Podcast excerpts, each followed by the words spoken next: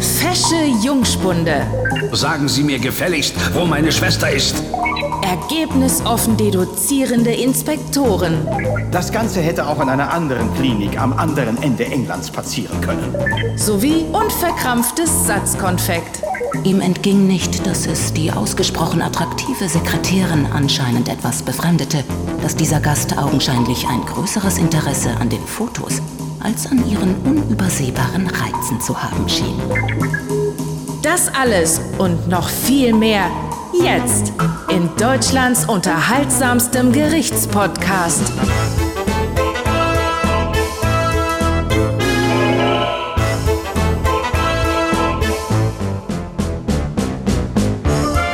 Hörspielkammer.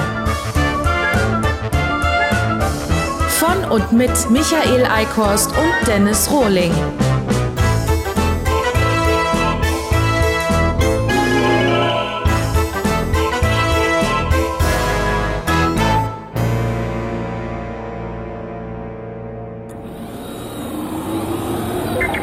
Banks. Drogenkrieg in Kolumbien 1. Todesfalle Miami. Fritzi Records 2020.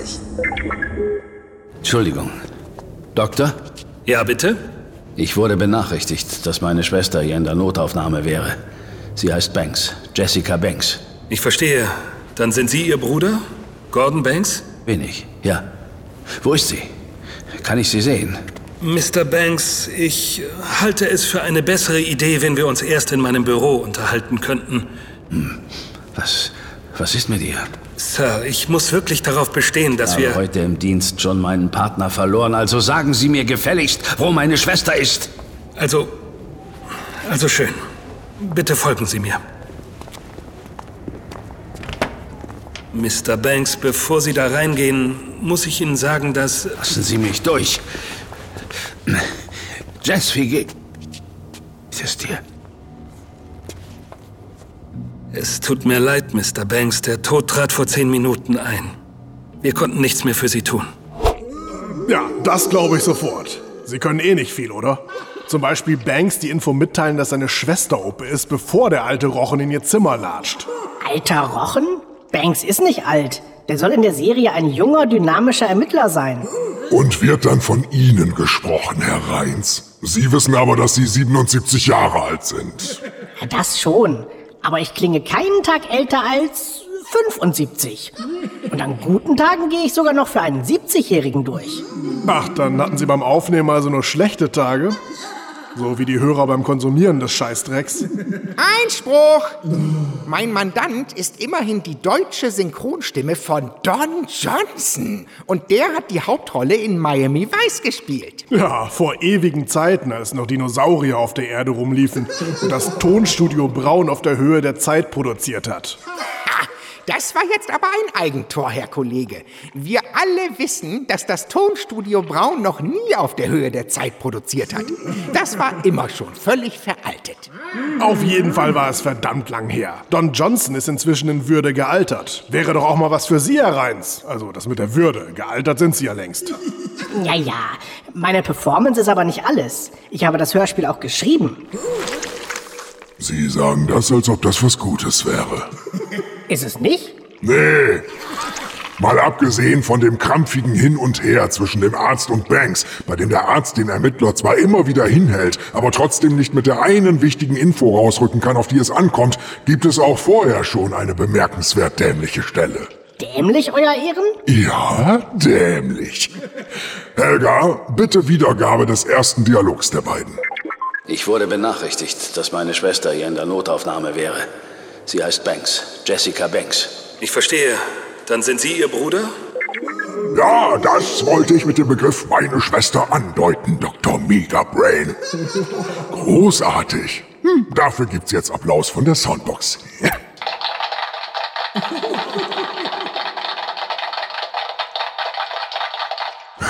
Im Ernst, was ist der Sinn dieser bräsigen Nachfrage, Herr Reins? Also außer, dass Sie damit zwei Takes schinden konnten. Tja, ähm, keine Ahnung. Äh, äh, Euer Ehren, Sie überschätzen die geistigen Möglichkeiten der meisten Hörspielhörer. Für die muss man sowas schon nochmal extra betonen, damit es auch alle verstehen. Ja, stattgegeben. Da fallen mir tatsächlich ein paar Pfeifen ein, auf die das zutrifft. Die mittlerweile alle irgendwelche Hörspiel-Podcasts oder Label in Hessen betreiben. Kann das ein Zufall sein?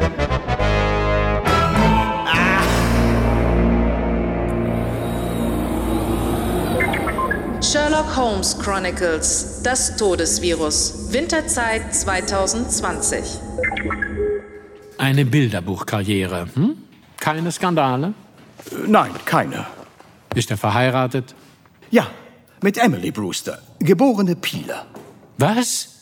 Seine Frau ist Deutsche. Ihr Geburtsname ist Emilie Pieler. Nachdem sie Brewster geheiratet hat, hat sie ihren Namen der englischen Aussprache angepasst. Was erstaunt Sie so daran? Lestrade, also manchmal da. So ein dickes Brett kann man doch gar nicht vor dem Kopf haben. Vorsicht, Holmes, Vorsicht. Verzeihen Sie, ich wollte Sie nicht kränken, aber im Ernst. Das Mordopfer in unserem Fall heißt Waldemar Pieler. Und die Frau des Klinikleiters hier vor Ort ist mit einer Deutschen mit demselben Namen verheiratet. Da müssen doch sämtliche Alarmglocken schrillen. Das sehe ich nicht so. Das eine hat doch mit dem anderen gar nichts zu tun. Pieler starb zufällig. Er war nicht das beabsichtigte Mordopfer. Er hat also mit der Sache überhaupt nichts zu tun. Und Brewster ebenfalls nicht. Das Ganze hätte auch in einer anderen Klinik am anderen Ende Englands passieren können. Zufälligerweise brach die Krankheit aber in Romford aus. Ihr Gottvertrauen ist wirklich beachtlich, mein lieber Lestrade. Meine Erfahrung, Holmes, meine Erfahrung.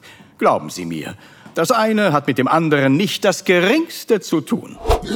Aus der Reihe berühmte letzte Worte. Wenn ausgerechnet Lestrade sich so sicher ist, kann das ja nur bedeuten, dass er vollkommen falsch liegt. In der Tat. Und äh, kann ich die eine Stelle nochmal hören? Die mit Brewsters Frau? Helga? Das Mordopfer in unserem Fall heißt Waldemar Pieler. Und die Frau des Klinikleiters hier vor Ort ist mit einer Deutschen mit demselben Namen verheiratet. Äh, mit demselben Namen? Das heißt, die Frau heißt auch Waldemar Pieler? Nicht doch, Euer Ehren. Ich meine natürlich mit demselben Nachnamen. Ja, das haben Sie aber nicht geschrieben. Sie müssen da schon genauer sein, Herr Winter. Einspruch! Mein Mandant ist Hörspielautor. Es ist eine anerkannte Tatsache, dass die generell große Probleme mit der deutschen Sprache haben. Da können Sie nicht erwarten, dass Sie auf solche Feinheiten achten. Ja, stattgegeben.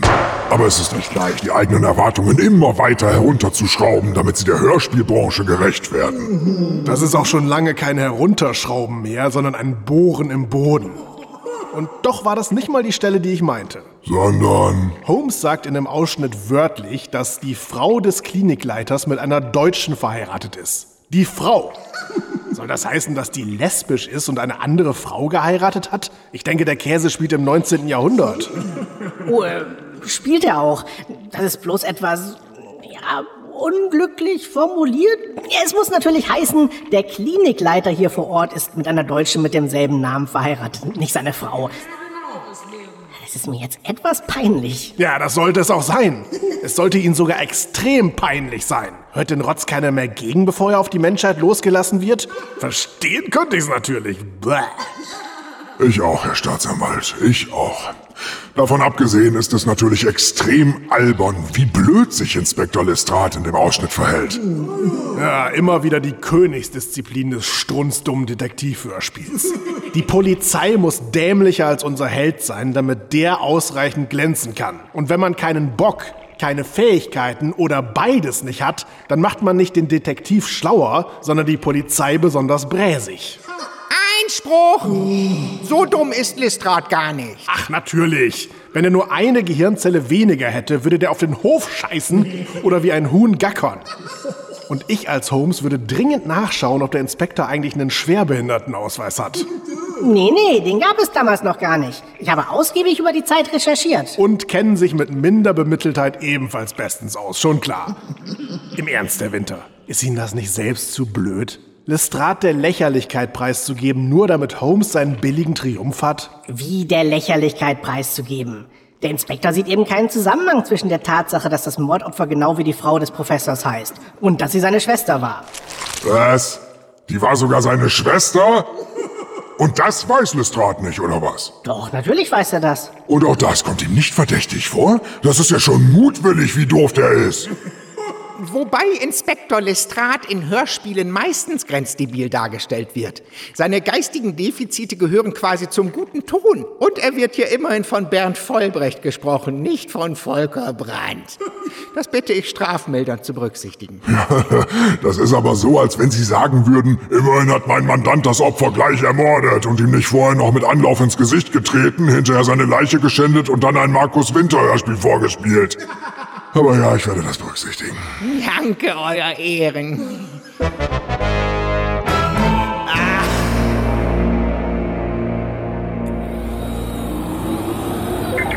Mindmapping 31. Morbius, Richter und Henker. Audionarchie 2020. Bitte haben Sie noch einen Augenblick Geduld, Dr. Morbius. Der Terminkalender des Gouverneurs ist zwar handvoll, aber er hat mich soeben wissen lassen, dass er fünf Minuten für Sie übrig hat und Sie gerne empfangen wird. Vielen Dank. Angespannt ließ Richard Morbius seinen Blick über die Wände des Vorzimmers gleiten, die mit einer wahren Flut von gerahmten Fotografien bedeckt waren, die den Gouverneur mit zahllosen prominenten Gesichtern aus Politik, Wirtschaft und Showbiz zeigten. Er versuchte sich eine möglichst stichhaltige Argumentation zurechtzulegen, um den Gouverneur doch noch von der Notwendigkeit überzeugen zu können, die für Freitag angesetzte Exekution von Neil Ashcombe zumindest vorübergehend bis auf weiteres auszusetzen. Ihm entging nicht, dass es die ausgesprochen attraktive Sekretärin anscheinend etwas befremdete, dass dieser Gast augenscheinlich ein größeres Interesse an den Fotos als an ihren unübersehbaren Reizen zu haben schien. Bäh, was war das denn? Ja, toller Moment für so eine peinliche Ficky-Ficky-Stelle. Und klar, kennen wir alle solche Sekretärinnen, die tödlich beleidigt sind, wenn nicht jeder Kerl in ihrer Nähe sofort eine Latte bekommt und heftig zu sabbern anfängt. Richtig, Herr Staatsanwalt. Frauen lieben es bekanntlich, auf ihren Körper reduziert zu werden. Herr Duschek, was haben Sie sich dabei gedacht? Wie gedacht? Ich wollte halt vermitteln, dass die Frau derbe sexy ist. Das macht man doch so. Ja, sicher. Das macht man so. Ich meine in Hörspielen. Ja, da macht man das leider wirklich viel zu oft so. Aber Sie könnten doch aus den Fehlern Ihrer zweifelhaften Kollegen lernen, statt sie munter zu wiederholen. Einspruch! Mein Mandant ist Hörspielautor und eine der goldenen Regeln lautet, dass man da nie was lernen soll. Ja, stattgegeben, Herr Verteidiger. Stimmen Sie dann wenigstens mit uns überein, dass die Stelle misslungen ist? Das schon, Euer Ehren, die ist wirklich mies. Ich will nur nicht, dass Sie meinen Mandanten für etwas zur Rechenschaft ziehen wollen, für das er gar nichts kann. Okay. Also ich verstehe immer noch nicht, was an der Stelle mies sein soll. Weil ihm der große Patrick Holtheuler persönlich ins Hirn geschissen hat, oder warum? Was gibt's denn da nicht zu verstehen? Äh, alles? Dann mal kurz als kleine Erinnerungsstütze für tiefbegabte Pinsel wie Sie. Ihr Dr. Morbius sitzt im Vorzimmer des Gouverneurs und legt sich seine Strategie zurecht. Und da geht es, wie ich vorhin beim Kacken überflogen habe, darum, seinen Freund vor der Vollstreckung der Todesstrafe zu bewahren. Und trotzdem hat Dr. Geilhard Bumsius nichts Besseres zu tun, als sich an der Sekretärin aufzugeilen, beziehungsweise gerade nicht aufzugeilen und darüber noch aktiv nachzudenken. Wie doof ist er denn? Also abgesehen von der Allzweckantwort immer so doof wie der Autor. Einspruch! Nicht persönlich werden! Ach, persönlich am Arsch! Ich habe mal rekonstruieren lassen, wie Morbius Gedankengang in dem Moment gewesen sein muss. Offenbar so. Hm, scharfes Gerät, diese Sexitärin. Aber, oh, die Fotos sind ja noch viel interessanter. Ja, das befremdet dich, Alte, was? Ist mir nicht entgangen. Nee, nee. Normalerweise starren die Männer dir alle auf die Titten. Aber ich bin anders, denn ich bin Morbius und ich bin gut. Ja, klingt erschreckend überzeugend. Damit haben Sie Ihrem Charakter wirklich keinen Gefallen getan, Herr Duschek. Warum führen Sie den denn so vor? Und vor allem, warum so doof? Kann ich nochmal den kompletten Satz hören, Helga? Ihm entging nicht, dass es die ausgesprochen attraktive Sekretärin anscheinend etwas befremdete, dass dieser Gast augenscheinlich ein größeres Interesse an den Fotos als an ihren unübersehbaren Reizen zu haben schien. Danke. Ja, das ist die ganz große Wortschmiedekunst. Wie absurd und ekelhaft verknappt wäre ein Satz gewesen wie Die Sekretärin war befremdet, dass sich der Gast mehr für die Fotos als für ihre Reize interessierte. Füllwörter wie ausgesprochen, augenscheinlich und unübersehbar werten einfach jeden Sprechsatz auf. Mua. Einspruch! Das ist doch Ironie! Ach, und nicht, dass wir uns falsch verstehen. Der Satz ist auch ohne die Füllwörter zum Kotzen. Nur kürzer. Sie sollten sich echt was schämen, Duschbeck. Duschek! Äh, da muss ich jetzt aber auch noch mal nachhaken. Sie schreiben doch nicht erst seit gestern Hörspiele, sondern schon seit... Äh, äh, oh Gott. 2004? Und trotzdem konstruieren Sie bis heute solche Monstersätze? Warum? Naja, Im Ernst, Herr Duschek, wie konnte das passieren? Weshalb haben Sie als erfahrener, wenn auch nur Hörspielautor, das nicht knapper und besser formuliert? Was haben Sie sich dabei gedacht? okay. Na, wenn Sie mich schon bei meiner Autorenehre packen, dann will ich das doch etwas weiter ausführen. Die angeblichen Füllwörter haben nämlich durchaus ihren Sinn. Die sind gar nicht überflüssig. Ich habe das extra so formuliert, weil... Also, naja, damit, äh, wegen, äh, tja, also, ähm, weiß ich nicht.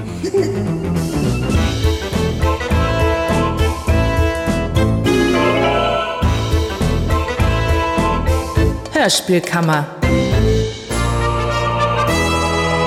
Von und mit Michael Eickhorst und Dennis Rohling. Neue Folgen jeden Montag, Mittwoch und Freitag. Achtung! Die Mittwochshörspielkammer gibt es exklusiv bei Patreon.